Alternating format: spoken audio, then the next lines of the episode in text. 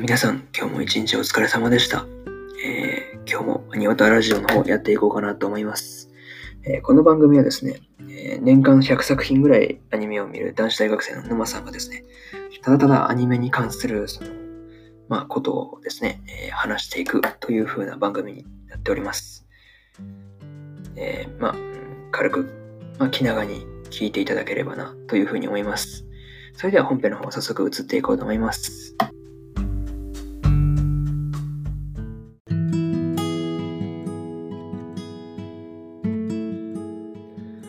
はい、えーそれでは本編の方入っていこうかなというふうに思います。今日はですね、アイコインカーネーションのですね、え2話の、え感想をですね、まあ、語っていこうかなというふうに思います。まあね、気軽に聞いていっていただければなというふうに思います。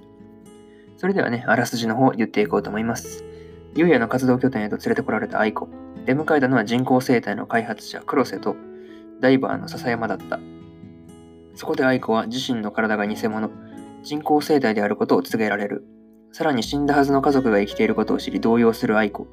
バーストを収束させる収束させるためにも、プライマリーポイントへ一緒に来てほしいと話すゆうやだったが、ゆうやだが、えー戸惑うアイコは、一方、彼らに新たな危機が迫ろうとしていた。というね、えーまあ、公式サイトの方からの引用になります。まあね、ここから感想の方を語っていこうと思います。まあ、一つ目はですね、まあ、人工生体っていうところで、まあね、2年前の事故でですね、アイコの肉体の損傷がですね、激しすぎたためにですね、まあ、まあ、じまあ、人工、なんていうんですかね、人体実験の、まあ、体、体よくって言ったら、まあ、失礼なんですけど、まあ、利用されたと。まあ、最新技術のね、その、使うとは言っても、まあ、人体実験じゃないですか。まあ、言っちゃったらですけど。で、まあ、内容なんですが、まあ、その脳にはですね、まあ、人工生態で作られた体を与えて、えー体には人工生態の脳をそれぞれ組み合わせて生命を維持するという、なんとも、ね、なんか、話だけ聞いたらわけわからんような、なんか難しい感じなんですけど、まあ、これによって、その、立花愛子という人間がですね、まあ、二つの存在に作り直されたっていうことだったということらしいんですね。ってことは、今の体は、ま、人工生態で、脳だけがもともとあった愛子の脳っていうことになるということですね。で、まあ、バー二つ目がですね、まあ、バーストの真実ってとこで、まあ、2年前に起こったですね、まあ、人工細胞の異常増殖のことを、まあ、バーストというふうに呼ぶということが、まあ、なんとなく分かってきたんですが、まあ、それに対してですね、まあ、政府がダムを、まあ、流出を防ぐための、まあ、人工細胞のその異常のね、増えたやつを、まあ、流出させないようにするための、まあ、防壁として作り直したということで、で、バーストの発生原因は、そのアイコの体を分離させた手術によるものだそうで、えー分離されたそのアイコの複製体がですね、研究所内の人工生体を非常事態と認識して異常増殖をさせたっていうのがバーストの原因だったと。でもこんなさ、えー事実ですよ。事実、重すぎる事実をですよ。もうね、女子高生に伝えても結構きついんですよね。普通に考えてもですよ。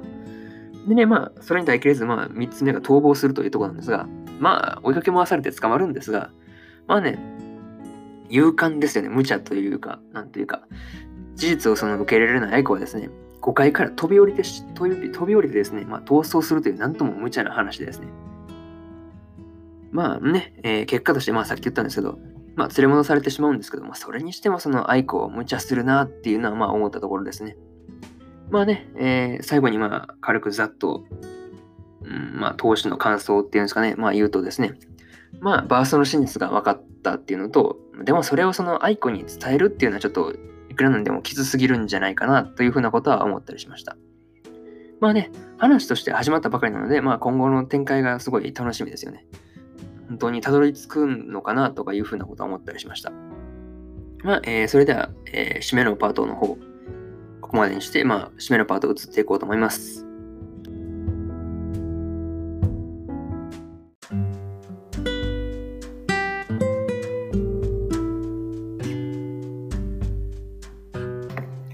はい、えー、それでは、うん締めのパートに入ろうと思います。今回の話はどうでしたでしょうか？まあ、これからも基本アニメの感想を、まあ、このアニオタラジオの方では発信していこうと思っておりますので、まあ、ぜひご興味持てた方また聞きに来ていただけると嬉しいです。それじゃあまた次回のラジオで会いましょう。バイバイ。